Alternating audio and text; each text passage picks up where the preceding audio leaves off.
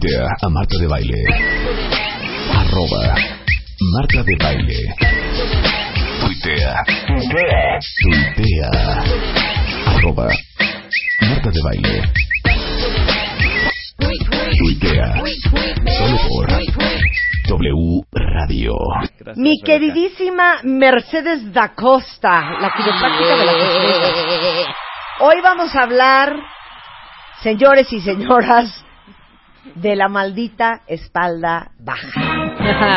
Pero antes que nada, déjenme decirles que en MOA de este mes de, eh, ¿qué estamos? ¿Agosto? Agosto. Mercedes Acosta, que es quiropráctica, hizo todo un artículo sobre cómo la silla nos está matando. Exactamente, como todas las horas que pasamos, aunque hagamos ejercicio, nunca va a compensar el que seamos activos y todos los daños que puede ir teniendo entre más tiempo esté sentado. Les digo algo, todos los que están sentados gran parte del día, porque están enfrente de una computadora, porque están en juntas, porque están enfrente de un teléfono, de veras, lean el artículo que hizo Mercedes Acosta para la revista MOA de agosto, porque van a entender tantas cosas de cómo afecta a los órganos, por ejemplo, estar sentado, cómo la espalda baja les va a acabar doliendo, cómo se lastiman las manos, el cuello, por qué están cansados y de malas cuando llegan a su casa, por qué hasta los pies se tensan entre más tiempo estén sentados, siendo que no los usan. ¿Qué tiene que ver las manos? Es que ahorita me, me- me llamó la Las atención. manos generalmente cuando estás sentada por muchas horas Están porque recargadas en algo. frente a una computadora. Ajá. Sí. Y entonces cuando estás moviendo demasiado tiempo el mouse o demasiado tiempo tu mano está sobre el mouse en una misma posición, todo se estresa. Entonces le se cansa, se irrita y entonces acabas con dolor, aunque sea a largo plazo, pero acaba molestando. Claro. No, no saben qué padre está, cuántas horas hay que estar sentado, cada cuántos minutos hay que pararse y dar la vuelta. Está buenísimo, es la silla que es el cigarrito de nuestra generación. Lo que Exactamente. nos está matando. Pero vamos a hablar de la espalda baja, nada más ubica cuál es la espalda baja. Por supuesto. La espalda baja, vamos a decir que empieza justo donde se hace el hueco en la espalda. Es como la parte de atrás de la cintura. Pero Rebeca que tiene gordo en la espalda y no se le hace hueco. Idiota. Este, por donde está el gordo, exactamente. Me duele el No, lumbago. ¿dónde? Digamos que es abajito, como a una mano abajo del brasier, Una mano abajo, del brasier. hasta las pompas. Oh, y para los hombres. Y sí. para los hombres que no usan brasier, entonces si están sentados y recargados se hace un hueco. Donde meten la mano y se hunde, ahí, Ahí es donde empieza. empieza. la espalda baja hasta abajo hasta las pompas. Entonces, espérame, ¿dónde es la espalda media? La espalda media va justamente de donde empieza la espalda baja hacia arriba hasta donde empieza el, cuello. exacto, donde están todas las Ah. costillas. Sí, exacto, de, de, de- del brasier arriba, güey, del brasier. Del brasier hasta a donde dónde? empieza el cuello. Hasta donde empieza, donde están los hombros, donde va y entonces el la cuello. espalda alta. No, ya no hay espalda alta. hija. Es la espalda alta, No. esa es la ah, espalda ¿y alta. la sí, espalda claro. media. La espalda media es donde cambia de espalda alta a espalda baja. No, Realmente a ver, no. vuélveme a explicar. Ahí te va. Espalda alta. Espalda alta es de donde acaba el cuello y empiezan los hombros, Ajá. hasta donde acaban las costillas y va a empezar la espalda baja. Ajá. La espalda media es algo que como que nos inventamos por practicidad, pero no está como catalogada dentro de una división en el cuerpo. ¿ok? Entonces de espalda alta cambiamos a espalda baja, que es donde se hunde la curvatura, donde se hace un hueco en la espalda no hay y espalda acaba hasta media. las pompas. No, lo hay espalda media cuando me explican, híjole doctora, me doy la espalda media, ahí es donde existe la espalda media, pero en libros no existe la espalda Hija, Pero tú sabes que la espalda media son como los homóplatos o las alitas. que no hay espalda es como media. abajo de los homóplatos, ¿te cuenta? La espalda este, media hasta donde empieza la espalda O baja. sea, es como la espalda si no hay media. espalda media, Pero ¿qué no tiene? existe. Pero bueno, no hay espalda media. Oye, y además, baja. espérate. Sí, es cierto, yo no me siento ese hueco. ¿Cuál hueco, güey? Ah, pues entonces ¿Aquí? podemos ¿Será aquí? explicar por qué, se, por qué se siente hueco y por qué hay gente que no siente hueco, como Rebeca, que Rebeca te veo esta semana. Pero miren, cuando, cuando nacemos, nacemos en posición fetal. Eso quiere decir que solamente tenemos una curvatura, exacto, que es como en una posición como de hamaca, ¿no? Vamos a ponerlo Sí. como colgado. Cuando empezamos a poner a los bebés boca abajo, a levantar la cabecita, a mover las piernitas, todo eso, empiezan a fortalecer la espalda alta. Luego empiezan a caminar y siguen fortaleciendo, ah, perdón, a gatear y siguen fortaleciendo espalda baja y coordinando los dos hemisferios del cerebro. Cuando el bebé está listo, se empieza a parar. Ahí ya tiene que estar formando de ser una cunita, digamos, toda la columna, se empieza a formar hacia adelante la espalda baja y hacia adelante el cuello. O sea, ahí es donde se forman esas curvaturas secundarias que se llaman lordosis. ¿Ok? Entonces, cuando tú metes la espalda entre la silla y tu espalda y no se siente un hueco, es probable, y digo probable porque no es ley, pero que la curvatura esté disminuida. Entonces, en lugar de estar curva, puede estar más recta o puede estar al revés. Sí, a ver, Antonio, Entonces, que no la entra sientas. mano perfecto. A ver, yo estoy así sentada, me voy No, a es que meter la siéntate, mano. echa las nalgas para atrás, ponte derecha. Está derecha. ya. ¿Y cómo que no te Ah, entra? no, sí tengo acá O cuando se hueco. acuestan, por ejemplo, boca arriba y como que esa parte queda que Sí. no apoya la con la cama, Sí esa es espalda baja. Vamos a dar una muy buena explicación porque tomas- tocaste el tema de lordosis. Ya quisiéramos las latinas tener lordosis. Porque esa curvatura que tienen las negras en las nalgas Exactamente. es porque tienen por genética lordosis. Muchas veces algo que se llama hiperlordosis, que de estar curvo se hace mucho más curvo, entonces tal cual para las nalgas. Sí. Donde se forma el sacro, que es la parte más abajo, que ahorita les explico, se hace como más prominente, entonces sí se o lo que tiene o- más claro, ¿no? o lo que tiene Rebeca que es hipolordosis O falta de nalga. Perdón, Ok. Rebe. ok entonces ya entendimos dónde está la espalda baja Exacto. ¿por qué duele? ¿Por qué duele? Déjenme nada más explicarles cómo está formada para explicarles por qué se lastima. La espalda baja, acuérdense que toda la columna se forma por piezas como de un rompecabezas, ¿ok? Tiene que estar en una posición exacta para que respetemos lo más importante que es el sistema nervioso. En la espalda baja solamente hay un pedacito de médula, ya no existe la médula en la espalda baja hasta abajo. Entonces, lo que va a hacer el cuerpo es transmitir por un espacio que tiene la vértebra en la parte de atrás, con un nervio, digamos que es un cable gordo, o varios cables gordos, que van a pasar hasta abajo. Y en cada uno de los espacios donde se dividen las vértebras o esas piezas, va a salir un nervio periférico o una manguerita, Sí. que va a ser Hacia el los sistema, lados. exacto, que va a ser el sistema de cableado del cuerpo. ¿De qué se encarga cada uno de estos nervios? Se encargan de darte sensación en la piel, bonita, fea, doloroso, ardor, me pica, me arde, me brinca, me hormiguea, lo que sea. Fuerza en los músculos y función en los órganos.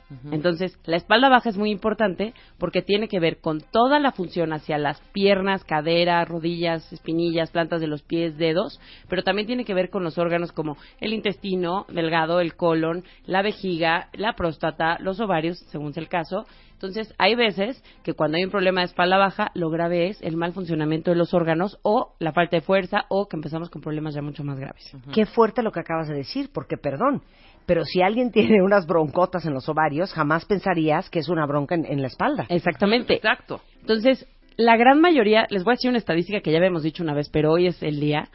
La Organización Mundial de la Salud dice que en la edad económicamente activa, o sea, gente joven, en, a lo largo de su vida, el 70 u 85% de la población a nivel mundial tiene un dolor de espalda baja incapacitante, por lo menos una vez. Entonces, estamos hablando que casi todo el mundo, en algún momento de la vida, tiene un dolor de espalda baja muy intenso. Actualmente en México la estadística es que 7% de la población tiene una crisis de dolor de espalda baja. Es un porcentaje altísimo. No, ya lo estoy viendo en el Twitter. Sí, ¿cómo no? Mucho Entonces- cuentaviente con dolor de espalda baja. Exactamente, y entre más se tarden, más intenso va a ser y más difícil corregirlo. Cuando hablamos de los ovarios y todo, que hay un problema, ¿qué es lo que hay que hacer? O sea, no es nada más, ay, vengo porque tengo quistes en los ovarios. Yo no corrijo quistes en los ovarios. Lo que corrigen los quistes en los ovarios es que los ovarios funcionen bien y que lleve un tratamiento correcto. Pero Claro. si tú ya empezaste con molestias en la espalda baja, cansancio, dolor o algo, lo mejor es que lo revisemos, lo solucionemos y que tus órganos estén sanos y que tiendan a ser sanos, no que tiendan a enfermarse. Algo que está débil tiende a ser un punto débil en tu cuerpo y tu cuerpo tiende a, digamos, caer por ahí, Sí. exactamente. Entonces, esa es la relación que nos gustaría. Es que como dice Mariano Barragán, que es experto en medicina anti-aging, tú eres tan viejo como tu órgano más arruinado. ¿Sí? Exacto. ¿No? Sí, sí, sí. Además, yo les quiero preguntar algo. ¿Alguna de ustedes ha escuchado alguna vez un trasplante de columna? Nunca No. en la vida. No existe.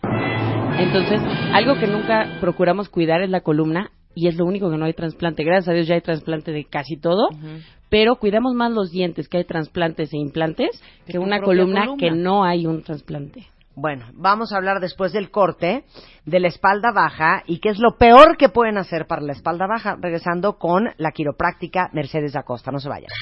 Llama a Marta de Baile. Llama a Marta de. Llama a Marta de Baile.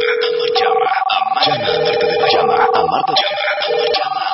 Llama a Marta de. Llama a Marta. Llama a Marta de Baile. 5166-8900. Llama a Marta de Baile. Y 01800-718-1414. Llama a Marta de Baile. Llama a Marta de Baile. Marta de Baile en W. Tuitea a Marta de Baile. Arroba Marta de baile. Tuitea. Tuitea. Tuitea. Arroba. Marta de baile.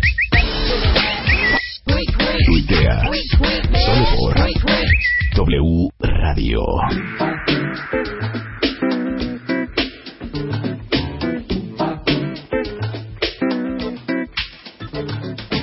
Estamos en regreso en W Radio hablando con Mercedes de Acosta, que es autora del artículo sobre cómo nos estamos dando en la torre para todos los que están sentados mucho tiempo con las sillas en la revista MOA del mes de agosto. Pero ahorita estamos hablando al aire el dolor de espalda baja y qué impacta en el resto de tu cuerpo. Ok. Una cosa importante es que el dolor de espalda baja, el dolor como diagnóstico, perdón, el nombre diagnóstico sería lumbalgia, ¿ok? Por si les va sonando, Ok, exactamente. Lumbalgia, apúntenlo. Entonces, quedamos que las vértebras tienen una posición exacta. Esas son cinco vértebras que son las comunes en la espalda baja y después se van a unir con otra vértebra muy grande que es el sacro y forma un triángulo o es la parte que vemos colita. abajo de la columna. La colita. Exactamente. La. Ahí son entre tres y cuatro vértebras que están fusionadas haciendo un triángulo y hasta abajo hay tres vértebras que se llaman coxis. ¿Ok? Eso ya es mucho más abajo. Pero entonces, espérame, la espalda baja son cinco vértebras, Ajá. después va el sacro, Exactamente, que que, son- es un triángulo fusionado que son alrededor de cuatro vértebras. más El coxis, que son tres mini vértebras que articulan. Ok. ¿Ok? Entonces, cuando estamos hablando de que hay un dolor de espalda baja, ¿quieres que digamos de una vez cuáles son Ya. las, las causas más Sí. comunes? Son los hábitos que tenemos todos los días. Ok, Sí hay accidentes y sí hay cosas que lo lastima, pero es lo mínimo. Vamos a empezar por lo más común. ok. Lo más común es, por ejemplo, cuando están sentados en mala posición. En mala posición no solamente es en la silla, es en el, en el sillón, es en cuando estamos exactamente en el coche, cuando en la estamos cama. En la cama es uno de los peores lugares en donde se pueden sentar. ¿Ah, sí? ¿Por qué? Sí. La cama siempre va a hacer que se vayan resbalando. Y entonces eso va haciendo que la curvatura que debería de estar con nuestra posición sacando las pompas no existe, se va haciendo completamente al revés, como cunita. Sí, claro. ¿Ok? Entonces eso nos va dando en la A torre. ver, pero espérenme, cuentavientes. ¿A alguien de ustedes les pasa algo que me pasa a mí? ¿Qué? Si yo me acuesto boca arriba, y según yo es desde que nacieron mis hijas, si yo me acuesto boca arriba o echo las nalgas para adelante y estoy medio curveada, como que me brinca un dolor como en el sacrocoxis. O sea, hasta abajo. Ya sabes, te lo juro. O sea, si yo estoy boca arriba, echada así, por ejemplo, ya sabes, cuando te acuestas en el coche y pones los pies encima del, Sí, del, sí, sí, sí, del dashboard, completamente Te resbalada. volteas, así como así, ajá, ajá, de volteada. repente como que me empieza a doler como el sacrocoxis. Y puede hasta ¿Sabes qué es dormirse. eso sabes qué es? pero como que brinco. ¿Sabes qué es? ¿Qué? La edad. Punto. Además de la edad, es que todo tu peso lo estás poniendo en el coxis, que son huesos muy chiquitos, que estás haciendo una presión muy fuerte en lugar de estar.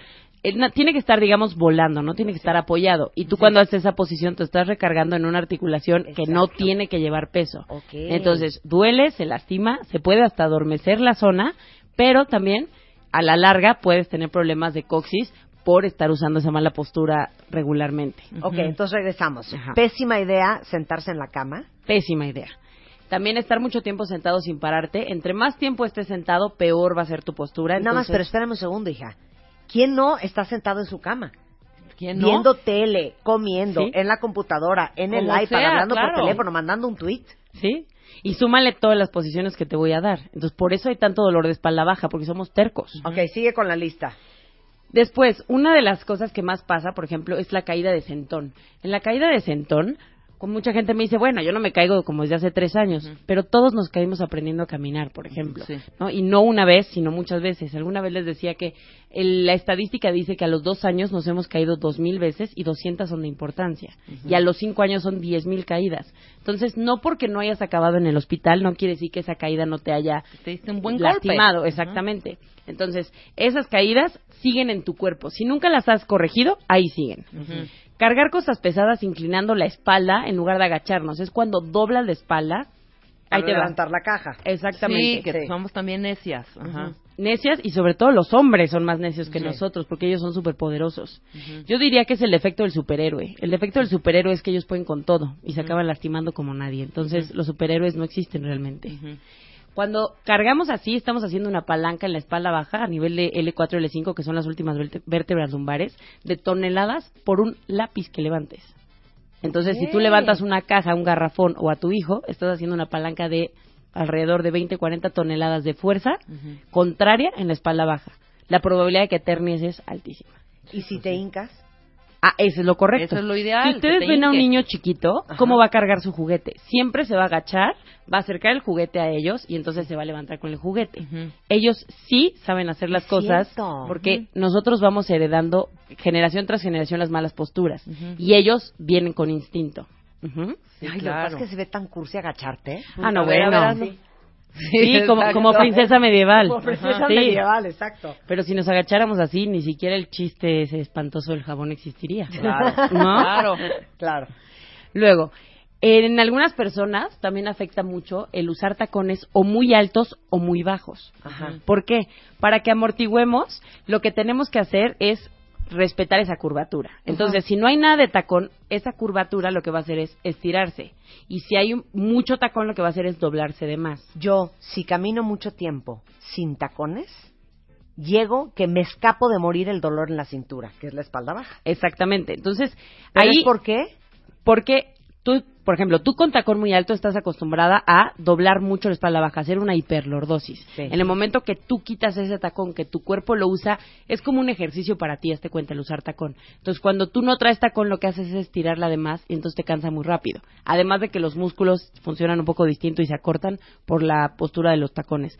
Pero ahí yo les diría, si su cuerpo duele con tacones muy altos, por mucho tiempo, no los usen mucho tiempo. O sea, sí Claro. bájanle un poquito, escuchen a su Si cuerpo. no pueden caminar en flats, pues no caminen en Exacto, flats. pónganse un poquito de tacón. Claro. Lo ideal, acuérdense, son 4 centímetros. Yo sé que a todos les choca, pero esa es la realidad. Claro, ok. Luego, eh, estirarse demasiado para agarrar las cosas, que también es el superhéroe, que es como bajar el cereal, o sea, la posición como del portero, ¿no? Que se estiran el brazo lo más lejos, o en el coche que van manejando y quieren agarrar justo, no sé, los Kleenex que están en la bolsita de afuera de su bolsa A mí atrás eso, a y mí se eso cañón. Ahí se pueden quedar en una crisis, ahí hasta que llegue alguien a salvarlos. Sí, estoy de acuerdo. Es el pésimo. peor movimiento. Continuamos. Luego, el embarazo. El embarazo es una cosa que es natural para el cuerpo, cierto. Pero si tú traes algo que en general te lastima y además le pones el peso del bebé y tus posturas, acuérdense que hay una hormona que se llama relaxina. La relaxina lo que hace es que tus articulaciones sean más flexibles. Tú le pones pe- el peso del bebé más un cambio de postura porque estás cargando un bebé y muchas veces sale tu problema de espalda baja durante el embarazo y no debes de estar tomando ni analgésicos ni nada. Entonces estamos en un problema que sí se puede solucionar. el dolorón. Oye, aquí veo dormir en un mal colchón. Exactamente. Hay colchones o demasiado aguados o que tienen la posición del dueño anterior o de su esposo o de alguien, o también que sea demasiado duro. O hay gente que ni siquiera duerme en colchón y se duerme en un sillón y un sillón no está hecho para dormir. Va haciendo, el colchón está hecho para que tú descanses y tengas libre movimiento mientras duermes. Entonces, si es un mal colchón, no te deja o mover o no te deja relajar los músculos como deberías. Y Tú los te estás colchones adaptando. es raro que duren más de 10 años, ¿eh? Sí, no hay colchones perennes. Exacto. Ok, continuamos. Continuamos. Dormir en mala posición. ¿Cuál posición? Sobre todo los que duermen o boca abajo o en posición fetal. Yo soy la de... Ah, no, yo hija, soy sabes que estás muy pesada, hija. Mercedes. Creo que me van a Yo me sacar de cambio, aquí. me help. cambio de, de, de boca abajo a, fetal, de fetal a boca abajo, boca abajo a fetal. Yo No soy fetal y boca abajo. Yo también. Bueno, Cuéntame, puedo dar ¿ustedes tips. también duermen fetal y boca abajo? ¿Quién duerme boca arriba como No muerto en un gusta, ataúd? No, no, no, boca no, no. No quiero que duerman rígidos y A sí van a poder dormir de lado. A ver. Es muy fácil corregir la posición fetal de que sea lo peor a que sea una posición de lado bastante cómoda y amena. Cuando están de lado en posición fetal, sus rodillas van como hacia el pecho, ¿están de acuerdo? Como una Sí. posición de bolita. Lo único que les pido es, ni siquiera tienen que estirar las rodillas, solamente bajen las piernas para que la pierna quede alineada con la cadera, digamos, ¿ok? Con las piernas dobladas, o sea, rodillas dobladas y la pierna estirada. Exacto, exacto. Saquen la panza y vean hacia arriba.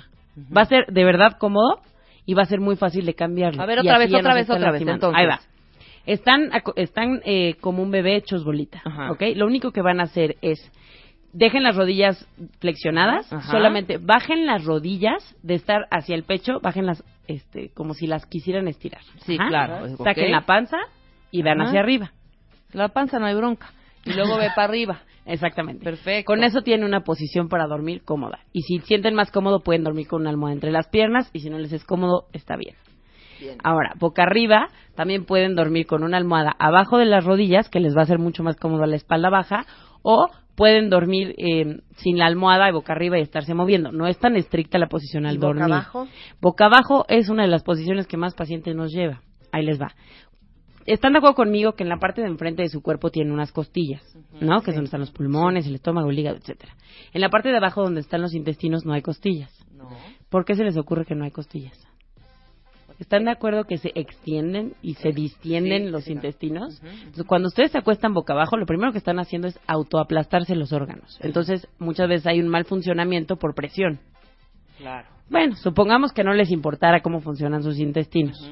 Otra cosa que pasa es que es imposible respirar con la cabeza hacia el colchón. Siempre hay que girarla. Ah, claro. Sí, a ver, claro. va. Me voy a Hay que- acostar hay que girar la- la cabeza. La. Exacto. A ver, Marta se está acostando Yo así. y... No, y con un brazo arriba, además. Claro. Y ya la cabeza Entonces, está abajo de la almohada. Así. ¿Y cómo amanece la mano? ¿Dormida? Sí. Bien dormida. Bien dormida. Entonces, Ah. el cuello Ajá. Tiene que estar en una posición descansada, nunca en presión.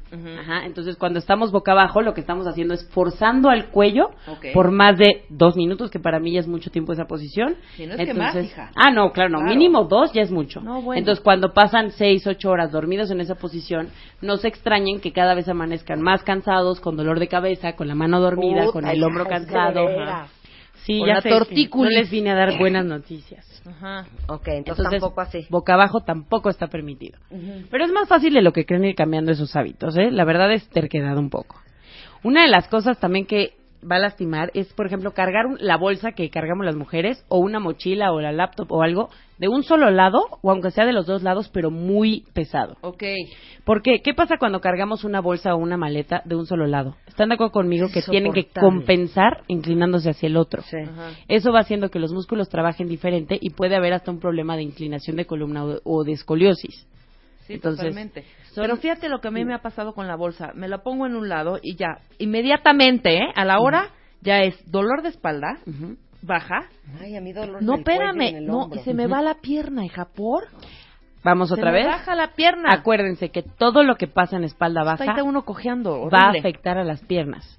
Sí, Entonces, cañón. cuando hay un dolor de pierna, una debilidad de pierna o algo en las piernas, siempre hay que checar espalda baja porque en la gran mayoría de las veces ahí está la respuesta. Ok, Entonces, sí. por ejemplo, hay muchos dolores de pierna, no sé si alguna vez les ha pasado, que dicen, te juro que me duele aquí, pero como que no puedo tocar el dolor. O sea, es como muy adentro, Sí. pero no es como el típico moretón que tocan y dicen, ay, viste aquí me duele. Sí, no, pero es de ahí, es profundo. pero no se siente. Exacto. Es que se viene de otra parte. Exactamente, que es la espalda baja cuando hablamos de las piernas. Entonces puede haber un dolor insoportable de rodillas, de pies, de muslos, de nalgas o de pantorrilla y que el problema no tenga nada que ver con esa zona, sino con la espalda baja. Ok. ¿ok? Voy, hija. Ya checaron, chiquitos. Entonces, por ejemplo, yo les daría el primer consejo, y eso sí, váyanlo haciendo todos desde ahorita, cuentavientes, doblen las rodillas cuando se quieran agachar, no doblen la cintura. Si doblan la cintura está en una mala posición.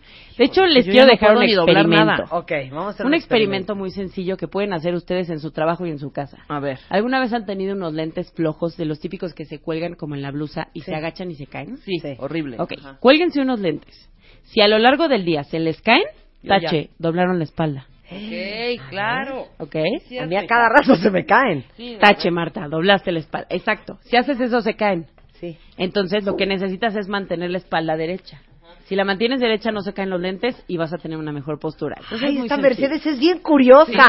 De ya me veras. puse mis lentes, cuentavientes, Lo curioso es pónganselos. primo de lo feo, Marta. no. No, muy bien. Bien curiosita. Entonces, es Con el algo... Moafac. Puro Moafac con Mercedes. Exacto. Que nadie se va a dar cuenta que están haciendo una prueba o que están ayudando a su espalda. Claro. Entonces, bueno, una parte que quiero contarles, pero después se los vamos a contar más a detalle, es por ejemplo el nervio ciático. Ese nervio que nadie sabe dónde existe y si viene de Asia, de Croacia de dónde viene. Sí, y siempre dices, tengo una asiática. Exactamente. Exacto. Entonces, el nervio ciático, que es como se llama, es un nervio que tiene origen en la espalda baja, en el sacro y pasa a través de la pelvis. Ahorita les cuento qué es la pelvis. Es un nervio que es tan ancho como una manguera con la que riegan el jardín. Uy. ¿ok? Si lo comparan con un hueso, con el fémur, que es el que está al lado, es casi del tamaño de la mitad del fémur. O sea, es un nerviesote el es saco, un el nerviesote, ciático. el ciático, exactamente. Y va como por las dos hija. piernas y transmite sensación en toda la parte de atrás de las piernas. Pero Desde la entonces baja espalda por el sacro y se nalga. abren dos y baja por las Hazte dos cuenta, pelvis. Son, imagínate como seis mangueritas de un lado, seis mangueritas del otro, ¿ok? Unas vienen de la espalda baja, unas vienen del sacro y se unen hasta formar la manguera que pasa a través de la pelvis, Ajá. ¿ok? Y entonces ya va Del lado derecho uno del lado derecho, de uno la del lado pelvis, izquierdo, exacto. Eso transmite sensación en toda la parte de atrás de las piernas, desde las nalgas hasta la punta de los pies. Ajá. Entonces, O sea, si te dieron una nalgada, ¿lo sentiste? no. ¿Por tu ciático? No. No. Pero, por ejemplo, si se sentaron mucho tiempo en el baño y se duerme, ya saben, toda la parte de atrás de las piernas que no pueden caminar así, puede ser muchas veces el nervio ciático, que como un ratito lo estuvieron presionando, transmite diferente y transmite una sensación como de dormido. Oye, espérame, espérame, espérame, rápido.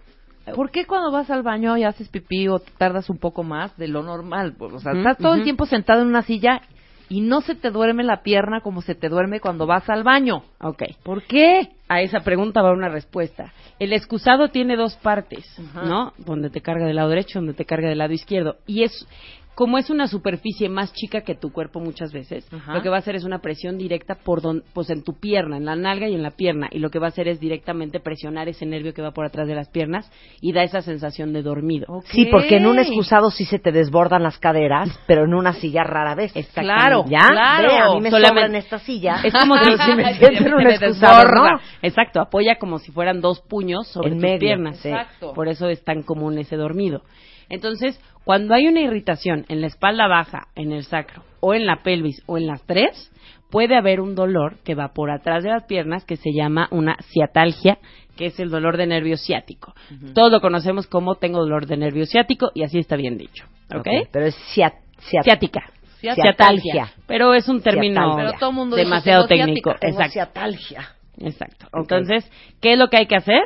Por más inyecciones y por más cosas que hagas, si no quitas lo que está comprimiendo al nervio o irritándolo, no se va a quitar ese dolor. Entonces, lo que hay que hacer es corregir esas vértebras, corregir esa parte del sacro para que el nervio transmita bien y transmita sensaciones normales. ¿Ok? Em, la pelvis, nomás les explico muy rápido. ¿Alguna vez han tocado los huesos que tienen en la cadera? Sí. Va de la parte de Rebeca no enfrente, donde están los cinturones, Ajá. donde está el cinturón, perdón, exacto, y va hacia la parte de las nalgas y también incluye el huesito en el que se sientan. Ajá. Esas son las pelvis. Que de hecho ese huesito ya me está doliendo porque ya llevamos mucho tiempo sentadas. Ok. ¿No? Entonces, la pelvis lo que va a hacer es que es lo que estabiliza toda la columna y el sacro y es donde se unen las caderas, que es el hueso que forma la pierna, que es el fémur. Ajá. ¿Ok? Entonces, cuando hay un problema ahí, también puede haber dolor, tanto en la nalga, como en la espalda baja, como en la pierna. Lo más importante de todo esto es que se acuerden que ningún dolor es normal y su cuerpo siempre va a prender una alarma. Si algo les duele, si algo les cansa, su cuerpo les está pidiendo que no hagan esa posición, que no hagan ese ejercicio. Exacto. Los dolores iniciales de una crisis de espalda baja es cansancio o molestia intermitente, no constante. El chiste es que si lo dejan, se va a volver algo constante, algo doloroso y va a empezar con dolores no solamente locales, sino que O irradian. sea, hacia las cansancio físico. a- a- No, sobre No, todo cuando esa parte. duele la espalda, Cuando exactamente. duele la espalda. Cuando exacto. estás incómoda o, como dice Marta, usaste los zapatos y entonces estás como adolorida. Ajá, ¿ok? exacto. Entre más tiempo pase este, este tipo de problemas, más constante va a ser No, y pues sí. nos va a costar más trabajo corregirlo.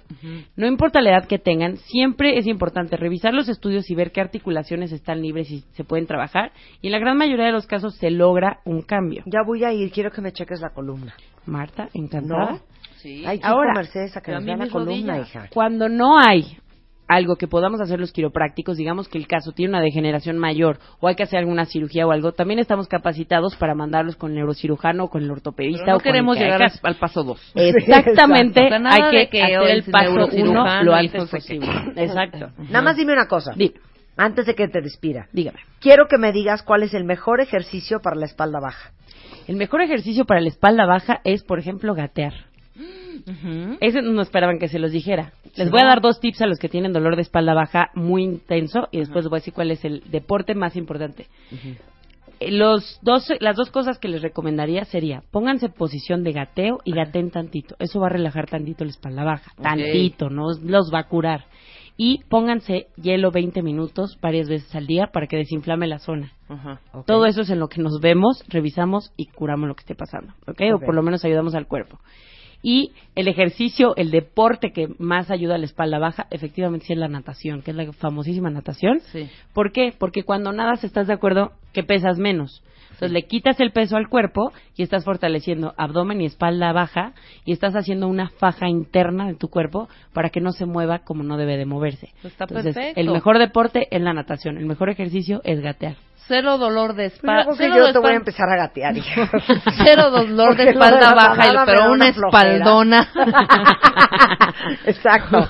De Se luchador, quitó de tu dolor de espalda, sí, lo traes Mira un mi espaldón. Así de. Michael Phelps, no, Rebeca Mangas.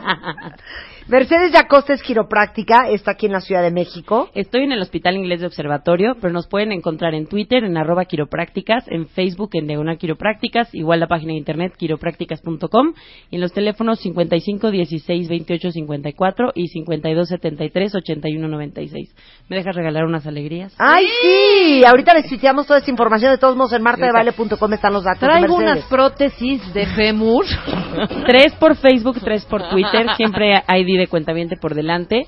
Y lo que ahí les voy a pedir es, ¿por qué les gustaría una consulta y por cuál es el peor dolor que han tenido o cuál es... No, vamos a cambiárselas, vamos a poner, ¿qué harían si no tuvieran dolor de espalda? ¿Les gusta Ay, más esa sí, pregunta? Está mejor, sí. Sí, pero Entonces, también digan de qué están vemos. padeciendo. También en Facebook y en padecen. Twitter en Sí, quiropráctica. quéjense y luego ya los arreglamos. Exacto. Y no se pierdan de verdad el artículo de Mercedes de Acosta para todos los que pasan mucho tiempo sentados en Revista MOA de este mes de agosto, que está Luis Gerardo Méndez, en la portada, sobre todos los errores que están cometiendo y lo mortal que es una silla, que tú Así dices es. que es como el cigarro de nuestros tiempos. Así es. Igual de Entonces, atiéndanse, ningún dolor es normal y siempre se puede hacer algo. Te queremos, Mercedes, te queremos. Ay, las quiero. Estamos de regreso mañana en punto de las 10 de la mañana con lo mejor, Lo mejor de Marta de baile. Va a estar muy bonitísimo, no se lo van a perder. Exacto. ¡Adiós! Adiós.